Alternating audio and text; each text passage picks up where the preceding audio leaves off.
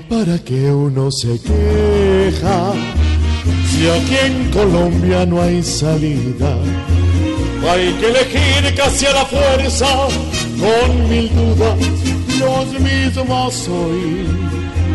Llevan mandando tanto tiempo y nada que hacen cosas buenas. Es evidente la enseñanza que no está en ellos la solución. No cambia nada tantas listas ofrecidas, porque en cada partido no hay mucha variación. Y sufriremos como hasta hoy ha pasado, porque no va a haber progreso si no hay renovación. Lo peor es que lo distinto pues son la FAR con su locura. De resto la cosa está clara, siempre los mismos, no hay más opción.